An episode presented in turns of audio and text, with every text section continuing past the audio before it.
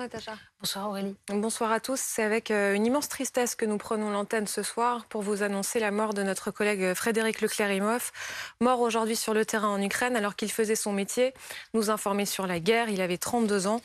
Ça faisait six ans qu'il travaillait pour BFM TV. Euh, Frédéric était accompagné de Maxime Brandstetter et Oksana Leuta, leur traductrice. Maxime est légèrement blessé, Oksana est indemne. C'était la deuxième mission en Ukraine de Frédéric. Nous pensons fort à sa famille, à ses amis. La Société des journalistes de BFM TV lui rend hommage à travers ses phrases. Frédéric était joyeux, enthousiaste, bienveillant, courageux et un formidable journaliste. Oui, nous sommes fiers et chanceux d'avoir pu travailler avec lui, de l'avoir euh, connu et nous allons lui rendre hommage avec nos invités. Bonsoir Eric Bouvet. Vous êtes photographe, vous êtes allé à deux reprises en Ukraine, vous y avez passé en tout euh, neuf semaines et vous avez croisé notamment la route euh, de Frédéric ces derniers jours, c'est ça? Oui, quand, euh, quand, je suis sorti par l'ouest euh, pour la Pologne, euh, effectivement, il y a une dizaine de jours. Donc, lui rentrait. Moi, je partais avec une équipe de chez vous, donc de BFM. Et nous avons changé la voiture. En fait, la voiture dans laquelle nous étions, ils l'ont prise, puisque vous fonctionnez comme ça.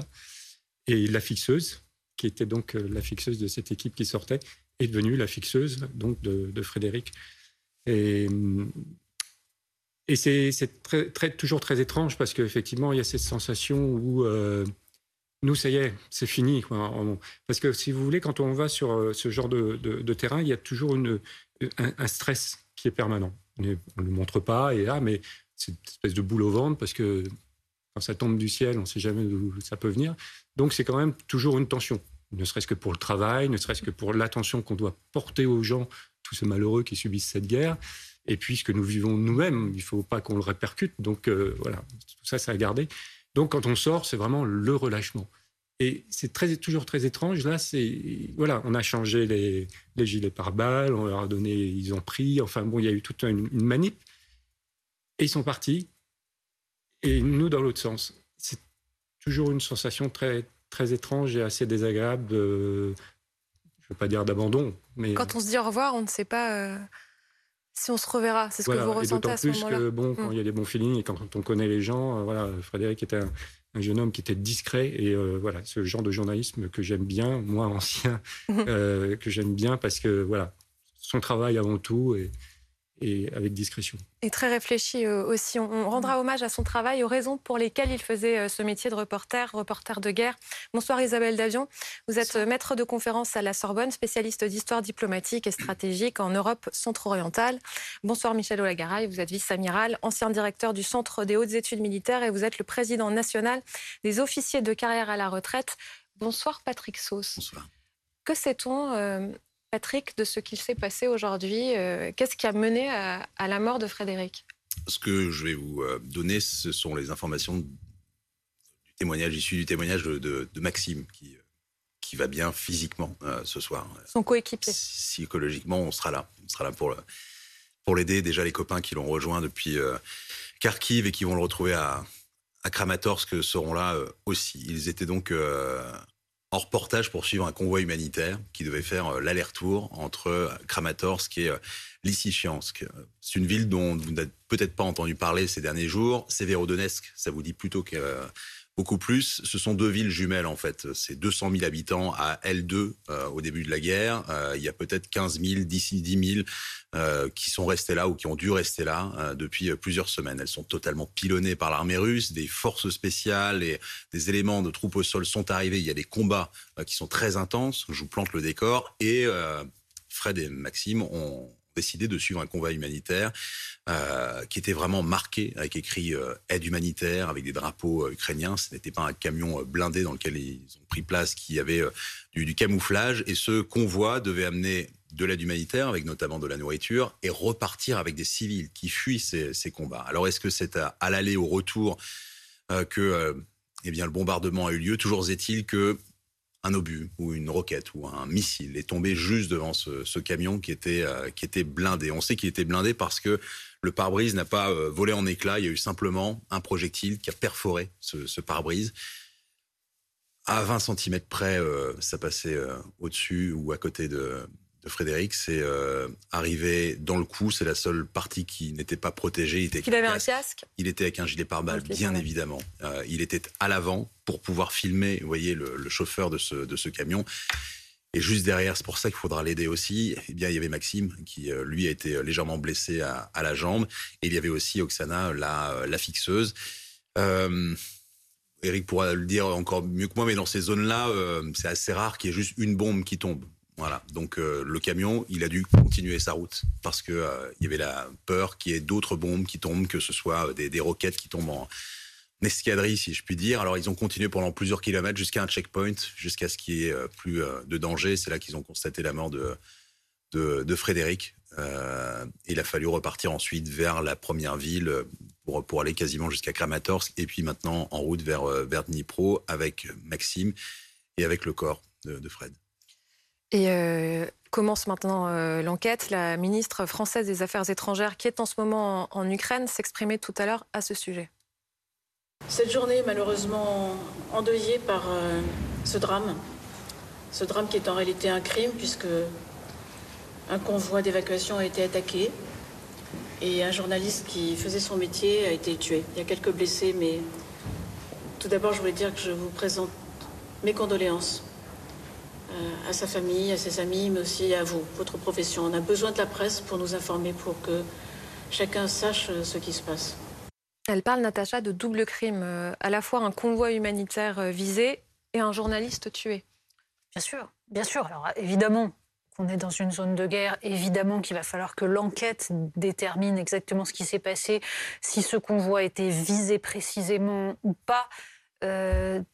L'enquête euh, le, dira. Est-ce qu'on arrivera à établir véritablement euh, euh, ce qui s'est passé, ça, personne ne le sait. Mais de fait, il y a une chose à, souligner, c'est que, en effet, la présence des journalistes, elle est nécessaire sur ce genre de terrain.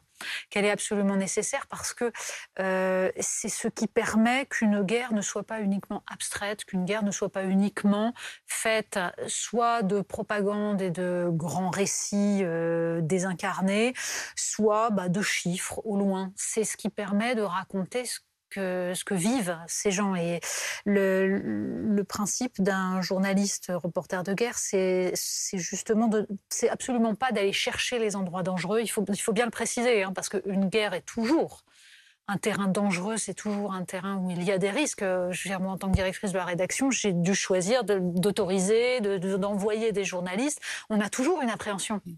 On prend une responsabilité absolument euh, énorme.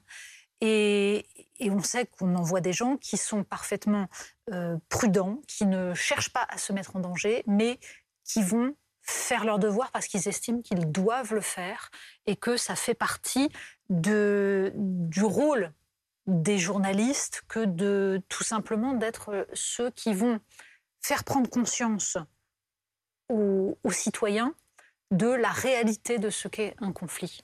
Est-ce que vous pouvez nous expliquer justement comment vous évaluez euh, les risques sur le terrain euh, C'est ce que euh, racontait tout à l'heure Marc-Olivier Fogiel, à quel point c'était une discussion à trois entre Maxime Brandstetter, Frédéric Leclerc-Imhoff et leur fixeuse Oksana Leuta. Chaque endroit où ils vont, ils décident ensemble d'y aller. Il y a une réunion où chaque point est tranché. Alors oui, là en l'occurrence, il y a une équipe télé, donc effectivement, comme vous dites, ils sont trois et la fixeuse joue un rôle important puisqu'elle est locale, donc elle connaît bien mieux le terrain. Ensuite, euh, moi, je travaille tout seul, donc c'est différent. Et effectivement, je ne peux m'en vouloir qu'à moi-même si je prends le mauvais chemin. Ce qu'il faut que tes spectateurs comprennent, c'est que notre manière de travailler, pour arriver à ces fins, pour vous ramener du matériel, mhm. euh, on fonctionne avec deux choses. C'est-à-dire, un, l'information qu'on arrive à glaner, qui est très souvent très compliquée, très difficile. Vous arrivez dans un village, vous allez écouter quelqu'un qui va vous dire, donner des nombres, des dates. L'autre personne, la rue d'à côté, c'est d'autres dates, d'autres nombres. C'est extrêmement compliqué. Donc, il y a ceci, on prend les informations et notre flair. Voilà, c'est ce qu'on appelle le flair. Donc, Il se travaille le flair ou pas? Je ne sais pas. c'est une question. Non, on a l'impression qu'il y a une forme d'injustice que certains l'ont et, qu'en gros le reporter de guerre est, une, espèce supérieure. Enfin, vous, voyez ce que je veux dire? Non, non, je dirais pas ça. Il y a, dans tout journalisme, il y a que ce soit de l'enquête ou, euh, mm. ou autre, ou du sujet société, il faut prendre des décisions. Donc c'est et euh, c'est très compliqué. Donc, je voudrais surtout que les, comme Nathalie l'a très bien expliqué, que le téléspectateur comprenne, c'est qu'effectivement, euh, l'époque euh, un peu héroïque des têtes brûlées, tout ça, n'existe plus. Ça, c'est fini. Les gens qui travaillent sur le terrain aujourd'hui sont des gens posés, qui réfléchissent.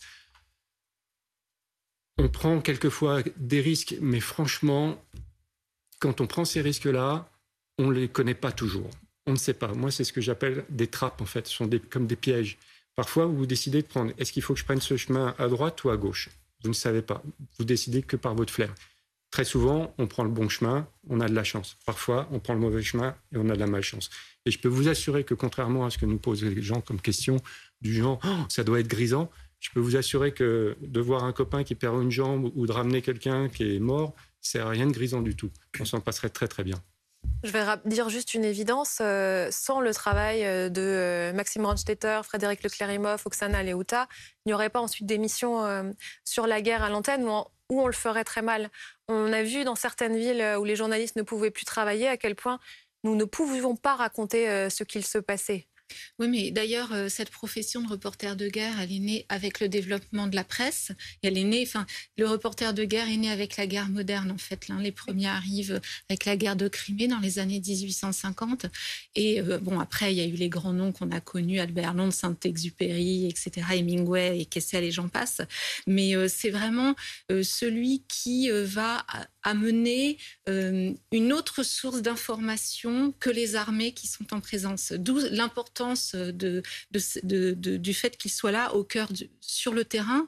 Et, euh, d'ailleurs, pourquoi, pourquoi la guerre de Crimée? C'est parce qu'il y avait le développement du chemin de fer, le télégraphe, et donc ça permettait que ce travail sur le terrain soit communiqué euh, aux citoyens, comme le disait Natacha Polony. Et en fait, euh, bon, de nos jours, évidemment, avec l'hypermédiatisation des conflits, on a une information quasiment en temps réel, mais malgré tout, les fondamentaux qui ont été posés au 19e siècle sont toujours là, et je pense notamment alors à cette citation qu'on attribue euh, euh, au député de Californie, pardon, au sénateur de Californie euh, Johnson en 1917. Il disait la première victime d'une guerre, c'est la vérité. Hum. Et donc le reporter est là pour, pour tenter, en tout cas, d'établir un autre canal d'information. D'ailleurs, on pourrait parler du fait que la mort de Frédéric Leclerimoff est instrumentalisée des deux côtés. Il y a cette guerre de l'information qui est là, Michel Ouagaray, et les journalistes aussi sont ciblés.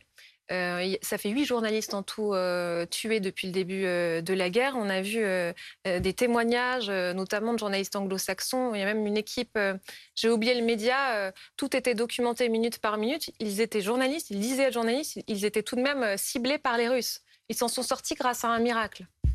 Je ne sais pas s'ils sont véritablement ciblés, parce que, si vous voulez, quand même, on assiste à de nombreuses frappes aveugles. Celle-là en particulier était, semble-t-il, une frappe un peu unique d'après mes renseignements, ils étaient déjà rentrés en ville. Et euh, la, grande difficulté, vous avez raison de le souligner, c'est le renseignement. Et c'est aussi le fait que les journalistes ne sont pas des têtes brûlées parce que nous avons le même raisonnement au sein des armées. Nous ne voulons pas de têtes brûlées.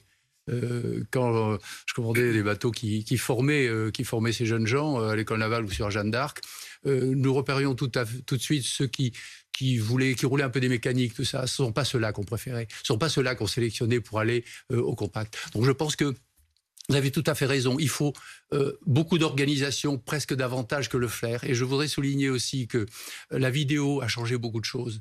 Maintenant, il faut être sur l'instant, il faut être sur l'action, il faut être à 10 mètres de l'action, il faut de la dynamique, il faut vous envoyer des images.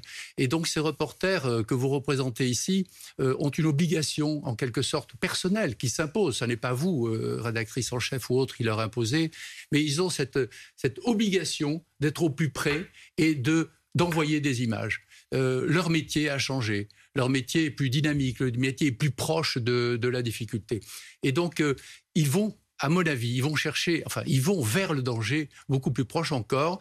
En termes d'organisation, c'est terrifiant parce que je ne connais pas ce métier, je ne connais pas votre métier, mais nous savons que nous, lorsque nous allons quelque part, nous essayons de rassembler le plus de renseignements possible, mais pour cela, nous avons une organisation. Vous, ça repose sur le flair, sur trois personnes, sur euh, des, renseignements qui vous sont donnés euh, de ci, de là. Euh, c'est beaucoup plus compliqué que le travail d'une armée. C'est beaucoup plus compliqué parce que c'est personnel, ça n'est pas organisé et, l'ennemi, vous le connaissez. Je ne sais pas si on peut le dire comme ça. Enfin, je ne sais pas ce que vous en pensez. Je me fie à vous deux. Euh, vous êtes reporter de guerre, Patrick. Alors attention. Est-ce que vous trouvez que le métier a évolué Oui, parce que déjà, je ne crois pas qu'il existe encore beaucoup de reporters de guerre, mais je rejoins un peu ce qui a été dit jusqu'ici.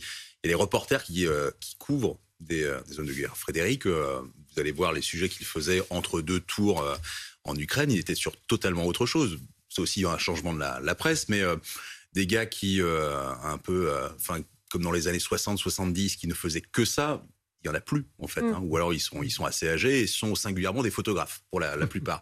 Mais pour le reste, en fait, on fait autre chose. Et moi, lorsque je faisais des, zones de guerre, j'étais très content ensuite de revenir à quelque chose de très terre à terre, en fait, de faire un sujet. Et en fait, le, job de Maxime, qui a beaucoup travaillé au service police-justice, vous voyez, il, s'occupe des affaires avec des témoignages, des affaires jubilaires, des choses comme ça. Et puis, il allait aussi sur les, zones de guerre où il utilisait aussi son flair euh, et la même organisation. Donc, euh, les mots reporter de guerre, en fait, oui, ça fait peut-être rêver certains, mais euh, non, parce que ça renvoie aussi à l'idée de la tête brûlée. Euh, moi, j'en connais pas, ou je, en tout cas pas chez les Français ou les Anglo-Saxons non plus. On voit quelques euh, têtes brûlées, euh, parfois des, pays de l'Est qui arrivent en, veste de militaires, mais ils vont pas très très loin. mais pour le reste, non, on est obligé de s'organiser parce que l'idée, c'est quand même de rapporter l'image. Et dans l'idée de rapporter, eh bien, il faut revenir. Et l'idée de revenir, oui, Natacha Tout à l'heure, chez Alain Marchal et Olivier Truchot, le général de brigade Jean-Marc Mariel disait, en fait, le problème de cette guerre, c'est qu'on est de retour dans une guerre de haute intensité. C'est-à-dire une guerre qui, finalement, disait-il, euh, se rapproche de la Seconde Guerre mondiale par les bombardements, le type de fonctionnement, et finalement quelque chose qu'on avait assez peu connu ces dernières années, euh, notamment donc pour les, gens qui couvrent, les journalistes qui couvrent ça, c'est pas exactement la même chose que des guerres de guérilla, ça ne fonctionne pas de la même manière. Il disait finalement la, la seule chose comparable dans ces dernières années. Il citait l'Irak en 2003. Il disait dès la première nuit, 8000 tonnes de bombes sont tombées sur l'Irak. Bon, là, voilà, on a ce genre de choses, c'est-à-dire des bombardements, des, un, ennemi euh, aveugle, ça peut tomber du ciel. C'est pas tout à fait, en effet, le même fonctionnement que, que l'Afghanistan, que, que des, des, terrains où il va falloir faire attention à un sniper, faire attention à une, une brigade, un checkpoint. C'est... Là, on parle de déluge de feu dans le Donbass. C'est ça, et, et, on parle de la fatalité d'un obus qui tombe. Euh, je veux dire, on peut avoir du flair, euh, on ne sentira jamais l'obus euh, et on est au mauvais endroit au mauvais moment. Oui, c'est vous êtes d'accord. ça. Et dans ces conditions, si vous voulez, on ne peut pas dire que la presse soit visée. Dans ces conditions-là, mmh. je ne parle pas des, des villages dans il y avait des accrochages, des snipers, des choses comme ça, auquel cas, euh, c'était peut-être d'ailleurs euh, le, jeune russe qui a été condamné, euh, il a tiré sur une personne. Il, aurait très bien pu tirer sur, sur un, un, reporter ou autre. Donc il a tout à fait raison, ce que vous avez dit est tout à fait vrai, c'est que c'est un déluge de feu, c'est aveugle, le mot aveugle est important puisque c'est une couverture euh, de surface sur laquelle on fait tomber des centaines, des milliers d'obus et, de bombes. Donc euh, voilà ce qui peut se passer. C'est extrêmement difficile de s'habituer effectivement à un autre type de guerre. Ça n'est pas du tout ce qui se passait en Syrie ou ailleurs. C'est euh, vraiment un fonctionnement différent. Et donc les reporters doivent aussi s'organiser avec des fixeurs différents aussi, des fixeurs qui ont aussi une habitude, enfin peut-être euh, un peu plus grande parce que euh, ils, doivent couvrir le Donbass Pour faire le parallèle, il faudrait avoir eu l'expérience de la Seconde Guerre mondiale. Oui, mais là, il y en a très peu. Ouais, bah oui, c'est pour ça. Oui, je vous oui, Par ailleurs, euh, la, Russie est accusée d'utiliser des munitions à trajectoire aléatoire, ce qui est un, crime de guerre. Mais nous mentionnions à l'instant c'est des, reporters qui viendraient avec des vestes militaires, et je, crois qu'il est important quand même de bien distinguer le reporter de guerre du, du correspondant de guerre, parce que le reporter de guerre est un civil. Euh, et à ce titre est protégé par la Convention de Genève de 1949, justement parce qu'il est là pour informer et qu'il ne prend pas part au combat. Si en revanche il était euh, démontré qu'il fait de l'espionnage ou qu'il a tenté euh, d'aider tel ou tel camp, ce serait autre chose. Mais c'est un civil. Les correspondants de guerre sont des combattants. Hein, donc ça, c'est vraiment deux catégories très différentes. Éric Bouvet, vous, vous, avez vu cette guerre changer de nature au fur et à mesure? Alors, au fur et à mesure, je, non, je dirais que depuis le début, c'est quand même beaucoup de bombardements. Hein, ça, euh, et euh, je, je, suis désolé, je rebondis sur euh, les propos de, de, tous. C'est vrai que c'est la première guerre où nous subissons autant de bombardements. Mmh. Et c'est, si je peux me permettre le terme, c'est que c'est une guerre qui est, je, je, suis désolé de dire ça, qui est très riche journalistiquement. C'est-à-dire que tous les jours, vos équipes peuvent ramener des histoires. Moi, j'ai vécu l'Afghanistan, la Tchétchénie, euh, la Somalie, plein de conflits différents. Et il y a des jours où, je suis désolé, mais on n'avait rien à se mettre sous la dent. Il fallait marcher pendant des semaines, ou alors euh, il se passait rien, il y avait des accalmies. Là, en 90 jours, vous avez une guerre totale. Tous les jours. Mais comment vous l'expliquez alors, justement?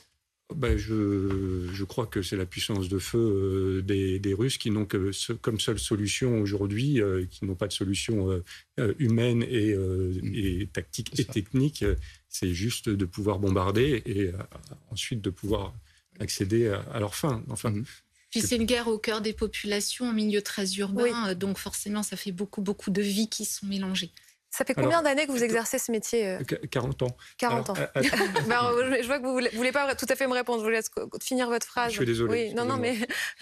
Mais oui, alors c'est urbain, mais sans l'être, parce qu'en fait, il n'y a, à part euh, euh, Mariupol et euh, deux, trois villes dans le sud, on a il n'y a pas eu de guerre urbaine. Mmh. Euh, tout se passe en campagne. De tactique et en de guérilla urbaine. Je veux dire, en, termes de densité de population, vous mentionniez l'Afghanistan et la Somalie. Euh, bon, l'Ukraine, on est largement dans un autre terrain. Oui, tout à fait.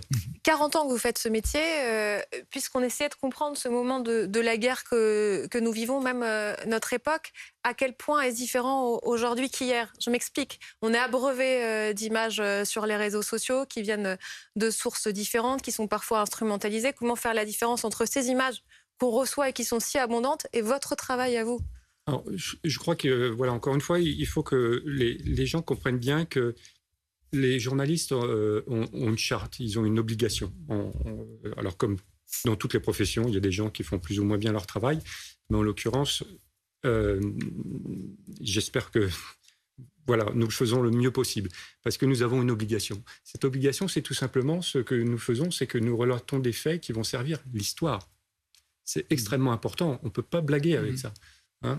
pour, sur le moment, on travaille à chaud, effectivement, pour l'information, mais ces, ces, informations vont servir l'histoire par la suite. Donc, nous avons une obligation qui est extrêmement importante. Alors, qu'est-ce qui se passe, nous, par exemple, quand nous avons une information? Soit je la vois, moi, et étant journaliste, je peux la relater et dire ça s'est passé comme ça. Et quand je l'envoie à la rédaction, vous me croirez, parce que je suis journaliste.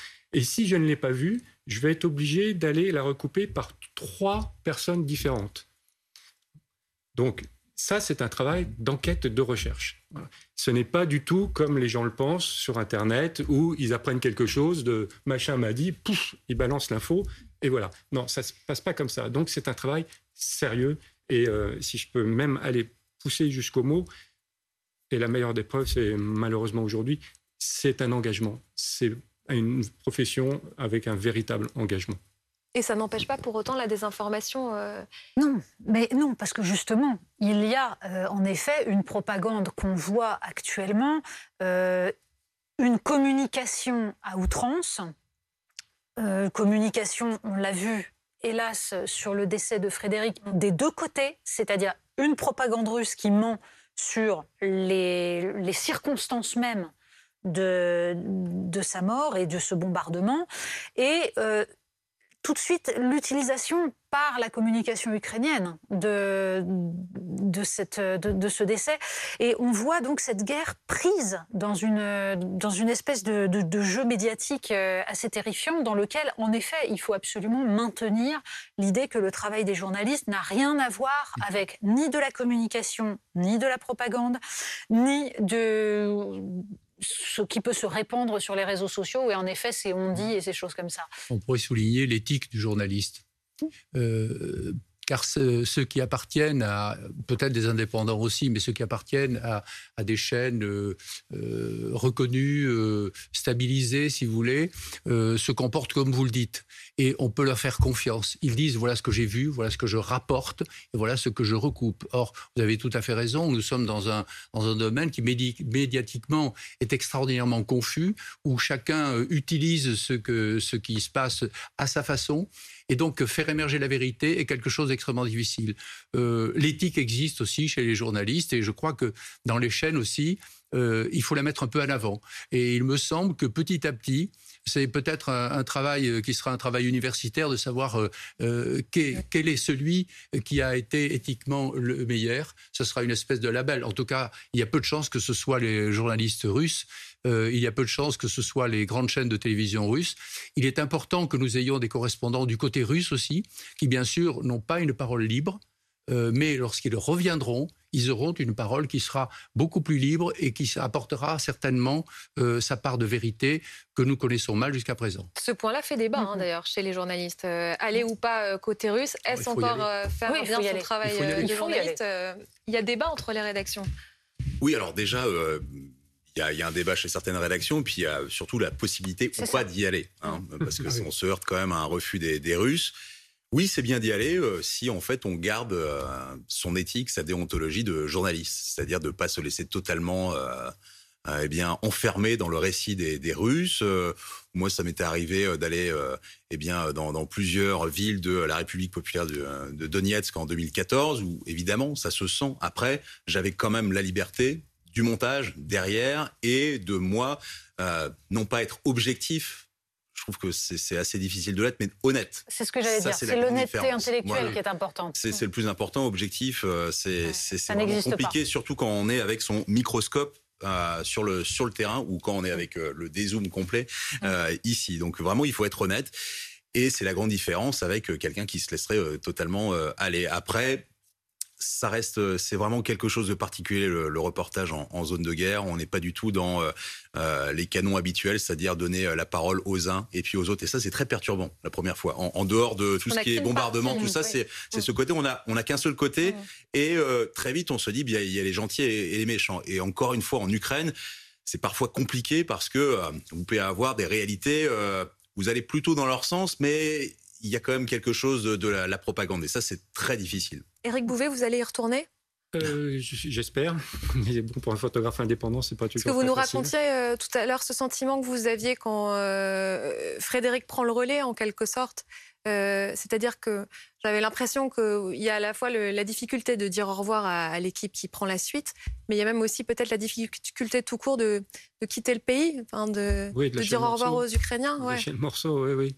Bah, c'est une vie qui est tellement intense, qui est tellement forte, si vous voulez. On, vit l'histoire en direct. Hein. J'ai eu la chance d'être sur le mur de Berlin, de serrer la main de Mandela quand il sort de prison. Enfin bon, j'en passe, c'est les meilleurs. C'est quand même mieux d'être sur son canapé. Je suis désolé en train de regarder la télévision. C'est une vie qui est, extrêmement forte et, passionnante. Donc, euh, à la rencontre de, en plus de tous ces gens euh, qui, vivent. Euh, c'est, je suis désolé, je rebondis parce qu'il y avait juste une toute petite info sur c'est la première guerre que je couvre, je crois, hein, que on n'a accès à aucun des deux fronts. Oui. Enfin, du front de chaque côté. Et pour nous, donc, d'où pour nous d'aller toujours chercher l'information, essayer de gratter. Je n'ai pas de terme assez fort. C'est une guerre qui est très compliquée pour nous à couvrir. Il y a beaucoup d'histoires, mais mais les soldats ukrainiens empêchent de. On a une totale, mm. totale des deux côtés. Mm. C'est, pour nous, c'est extrêmement compliqué. Merci beaucoup d'avoir été avec nous euh, ce soir. On se retrouve euh, dans un instant. On marque une pause et, euh, et on continue hein, de rendre hommage à Frédéric Leclerc-Imhoff. À tout de suite.